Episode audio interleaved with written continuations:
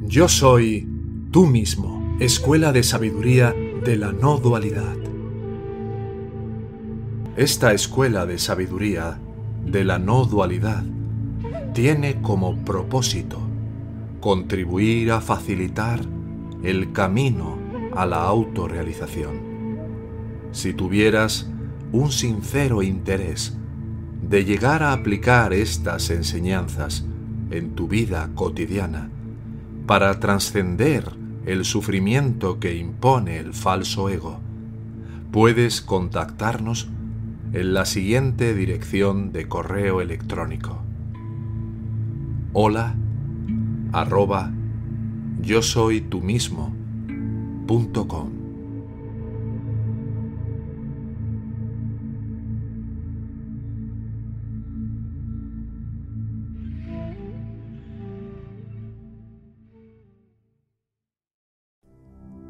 Despierta.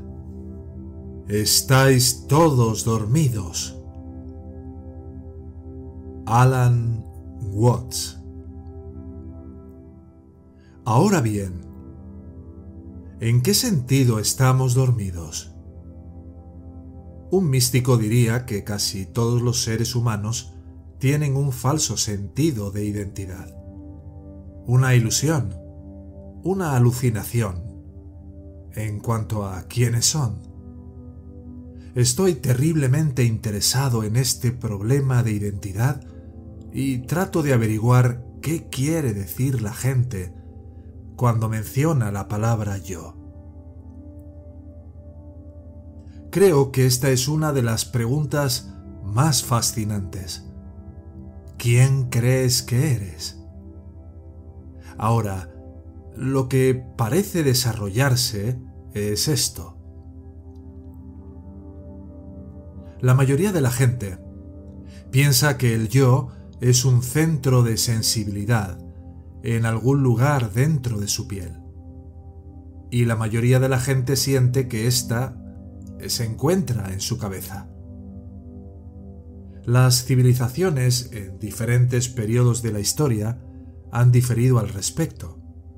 Algunas personas sienten que está o que existen en el plexo solar, otras personas sienten que existen aquí, eh, en el corazón, pero en la cultura occidental la mayoría de las personas sienten que existen aquí, arriba, en la cabeza.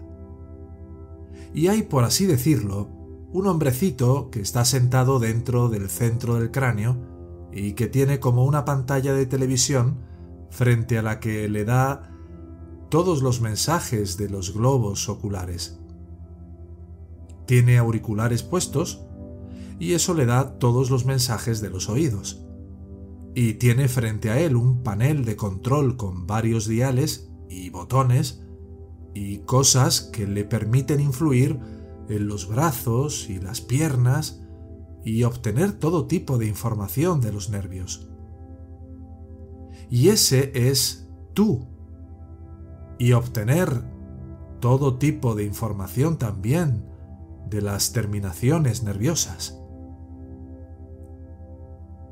Por eso decimos, en el lenguaje popular, tengo un cuerpo. No soy un cuerpo, sino tengo uno porque soy dueño del cuerpo de la misma manera que soy dueño de un automóvil. Y puedo llevar el automóvil al mecánico, y de vez en cuando, de la misma forma, tengo que llevar mi cuerpo al cirujano, al dentista o al médico, y repararlo. Pero me pertenece, va junto conmigo. Estoy en esto. Es decir, un niño, por ejemplo, puede preguntarle a la madre, Mamá, ¿quién hubiera sido yo si mi padre hubiera sido otra persona? Y esa parece una pregunta perfectamente simple y lógica para un niño, debido a la presunción de que tus padres te dieron tu cuerpo y te metieron en él. Tal vez en el momento de la concepción o tal vez en el momento del nacimiento de un depósito de almas en el cielo, y tus padres simplemente proporcionaron el vehículo físico. Así que esa idea milenaria, que es autóctona, especialmente del mundo occidental, es que soy algo dentro de un cuerpo. Y no estoy muy seguro de si soy o no soy mi cuerpo. Algunas dudas al respecto. Digo, pienso, digo, camino, hablo, pero sin embargo no digo, le he latido el corazón. Tampoco digo yo doy forma a mis huesos. Tampoco digo me dejo crecer el pelo. Siento que mi corazón late, mi cabello crece, mis huesos se forman. Es algo que me pasa a mí. Y no sé cómo se hace. Pero otras cosas que hago y luego tengo la certeza de que todo lo que está fuera de mi cuerpo definitivamente no es yo. Hay dos tipos de cosas fuera de mi cuerpo. La primera son las otras personas. Y son el mismo tipo de cosas que yo. Pero también son todos hombrecitos encerrados dentro de su piel. Y son inteligentes. Tienen sentimientos y valores y son capaces de amar y de tener virtudes. Número 2. Es el mundo que no es humano que llamamos naturaleza. Y eso es un poco tonto, no tiene mente. Tiene emociones tal vez en los animales, pero en general es un asunto bastante sombrío. Perro come perro, y cuando llega al nivel geológico es tan tonto como puede ser. Es un mecanismo. Y eso es lo que vivimos. Y el propósito de ser humano es subyugar a la naturaleza, hacer que obedezca nuestra voluntad. Y llegamos aquí. No sentimos que pertenecemos a este mundo. Es ajeno a nosotros. En palabras del poeta, eh, yo, un extraño y asustado en un mundo que nunca hice. Y así, hoy, a nuestro alrededor, vemos los signos de la batalla del hombre con la naturaleza. Vivo en este momento en una casa maravillosa en Hollywood Hills y estamos con vistas a un lago y al otro lado del lago, toda la colina ha sido repentinamente interrumpida por un espantoso tajo donde han hecho lotes llanos para construir casas en tramos del tipo que se construirá en una llanura plana. Esto se llama la conquista de la naturaleza. Estas casas eventualmente caerán colina abajo, porque están causando la erosión del suelo y están siendo extremadamente estúpidos. La forma correcta de construir una casa en una ladera es hacerlo de tal manera que afecte la mínima interferencia con la naturaleza de la colina. Después de todo, el objetivo de vivir en las colinas es vivir en las colinas. No tiene sentido convertir las colinas en algo plano y luego ir a vivir allí. Puedes hacerlo ya en el suelo. Entonces, mientras más gente vive en las colinas, más arruinan las colinas. Y son iguales a las personas que viven en la tierra plana. Quiero decir, ¿qué tan estúpido puede ser? Bueno, de todos modos, que este es uno de los síntomas de un falso sentido de identidad. Ahora bien, según algunas de estas grandes filosofías antiguas, esta sensación de ser un individuo separado y solitario es una alucinación. Es una alucinación provocada por varias causas.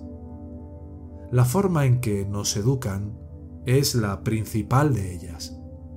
Por supuesto, Recuerdo cuando era niño, y probablemente usted tenga recuerdos muy similares a los míos, que todos nuestros padres estaban desesperadamente interesados en identificarnos. ¿No recuerdas que a veces salías a jugar con otros niños y había alguien en el grupo de otros niños que admirabas? ¿Y volvías a casa imitando los gestos de ese otro niño? ¿Y tu madre te dijo, Johnny, Johnny, ese no eres tú, ese es Peter? ¿Y te sentiste un poco avergonzado? Porque de alguna manera la decepcionaste. Ella quería que fueras tú, su hijo, y no el hijo de la señora Jones, Peter. Y así, en muchos sentidos, a todos se nos enseña esto. Por ejemplo, lo principal que a todos nos enseñan en la infancia es que debes hacer aquello que solo será apreciado si lo haces voluntariamente. Ahora, querida, un niño obediente debe amar a su madre. Pero ahora no quiero que lo hagas porque yo lo diga, sino porque realmente quieres. O debes ser libre. También tú deberás amar al Señor tu Dios. ¿Es eso un mandamiento o una broma? Entonces, cuando te dicen quién eres y que debes ser libre, además, que debes sobrevivir y debes seguir viviendo, y eso se convierte en una especie de compulsión, te confundes. Es muy sencillo. Por supuesto te confundes si piensas que debes hacer algo que solo será lo que se te pedirá si lo haces libremente. Estos son el tipo de influencias.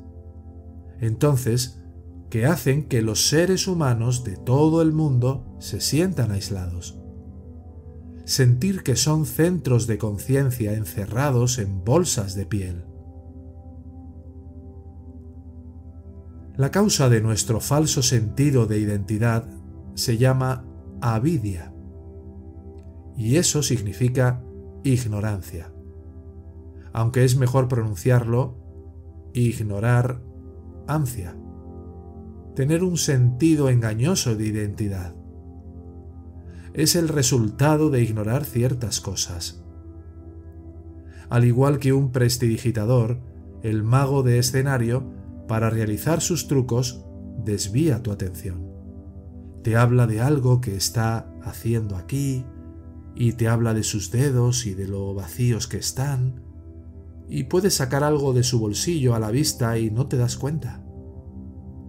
Y así es como sucede la magia. Eso es ignorar. Atención o percepción selectiva enfocar su conciencia en una cosa con exclusión de muchas otras cosas. Entonces, de esta manera, nos concentramos en las cosas, las cifras, e ignoramos o no nos concentramos en el fondo. Y así llegamos a pensar que la figura existe independientemente del fondo. Pero en realidad, van juntos. Y van juntos tan inseparablemente como la espalda va con el frente. Lo positivo con lo negativo. Lo alto con lo bajo y la vida con la muerte. No puedes separarlo. Entonces hay una especie de conspiración secreta entre la figura y el fondo. Son realmente uno, pero se ven diferentes se necesitan mutuamente, al igual que el hombre necesita a la mujer y viceversa. Pero normalmente somos completamente inconscientes de esto. El objeto de la disciplina espiritual es, por así decirlo, dar la vuelta a ese sentimiento, producir un estado de cosas en el que el individuo se sienta a sí mismo como todo lo que hay, todo el cosmos enfocado, expresándose aquí, y tú como todo el cosmos expresándose allí, y allí, y allí, y allí, y así sucesivamente.